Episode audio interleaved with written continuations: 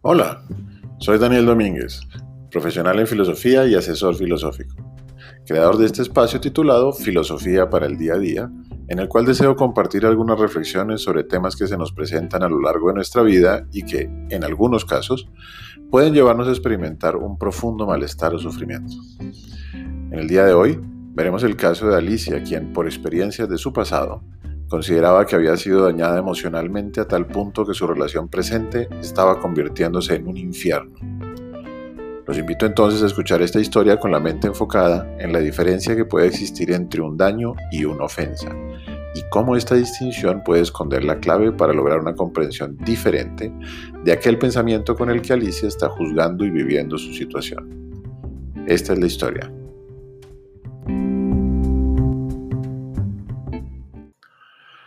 Alicia llevaba una relación de varios meses con su pareja y sin embargo no era feliz.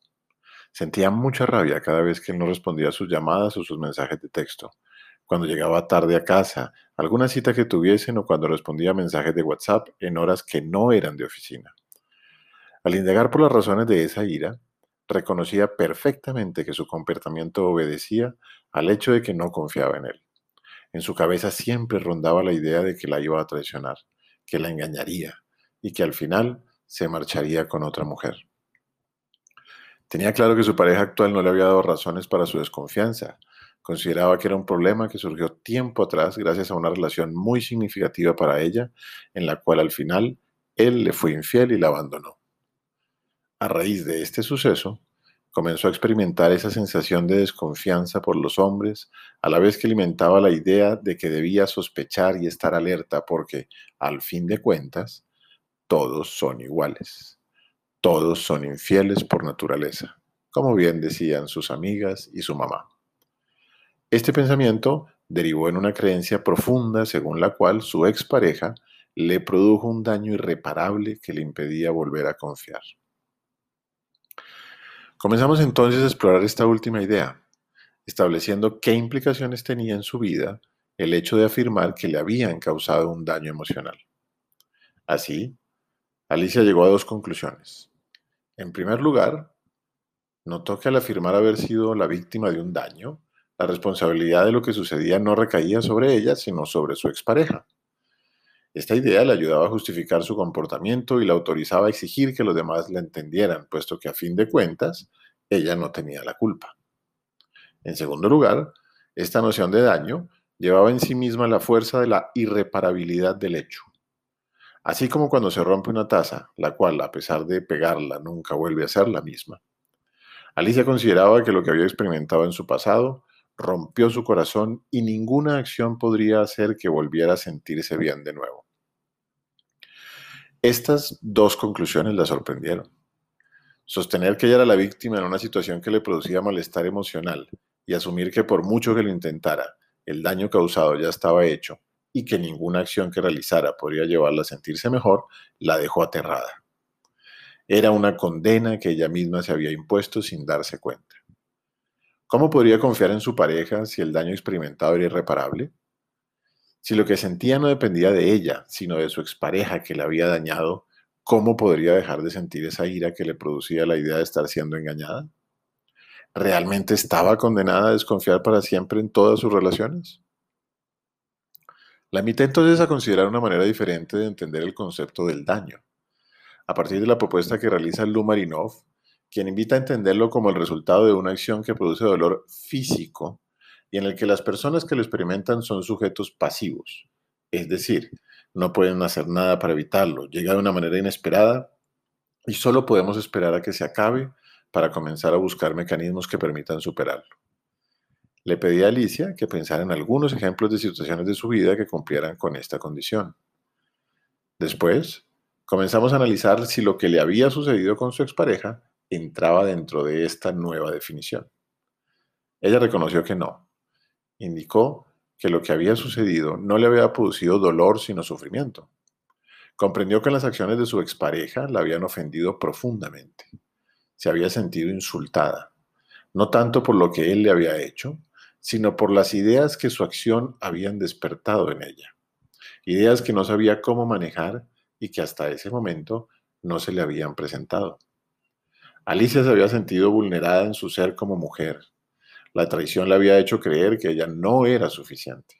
La había hecho dudar de su físico, de su inteligencia y de su capacidad para tener una relación estable con un hombre que la amara por lo que ella era realmente.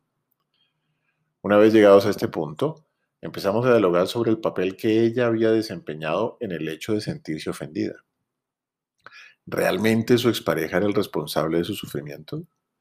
¿Era inevitable el que se sintiera esa desconfianza? ¿Podía rehusarse a sentirse ofendida?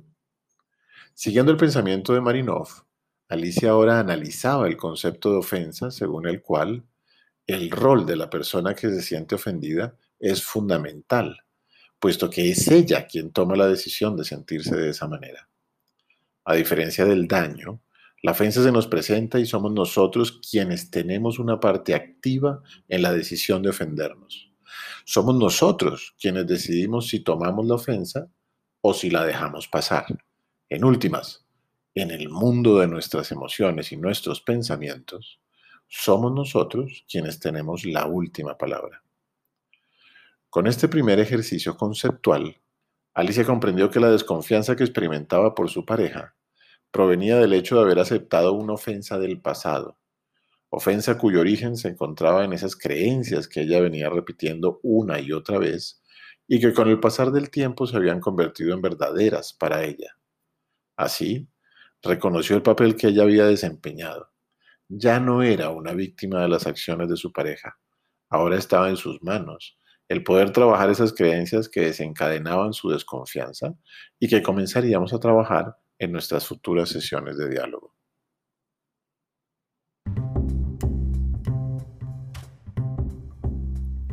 Este es pues el caso de Alicia. Un caso que, a pesar de que está referido a una persona, no es extraño encontrarlo muchas veces dentro de las distintas asesorías que he realizado.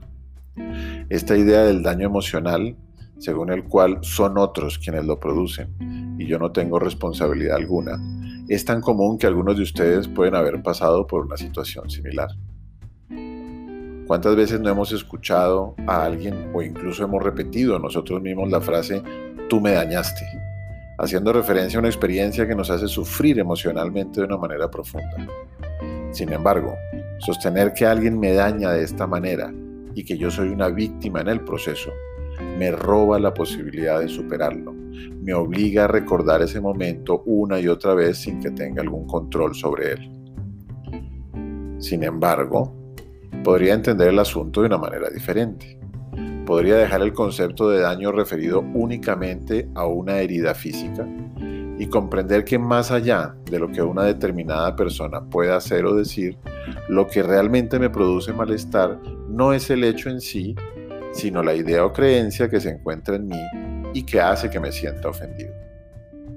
En el caso de Alicia, su malestar no radicaba tanto en la traición experimentada, sino en la creencia de que ella no fue lo suficientemente buena, bonita o inteligente para él. Su desconfianza no surgió de la traición vivida. Su verdadero origen estaba en la manera como ella había experimentado su relación y las conclusiones a las que había llegado de la mano con las ideas que sus amigas y su mamá repetían constantemente. Esta idea de no ser suficiente era la que estaba haciendo de su relación presente un infierno. Al sentirse así, Creía en todo momento que su pareja actual encontraría a alguien mucho mejor que ella y que, como antes, se iría de su lado dejándola sola. Por esta razón, al trabajar sobre estas creencias, Alicia, como cualquiera de nosotros, lograría comprender y experimentar una tranquilidad que le permitiera mejorar como persona independientemente de con quién estuviera. Así hemos llegado al final de este episodio. Espero que lo hayan disfrutado. Si desean seguirme, pueden encontrarme en Instagram como Filosofía para el Día a Día. Hasta una próxima ocasión.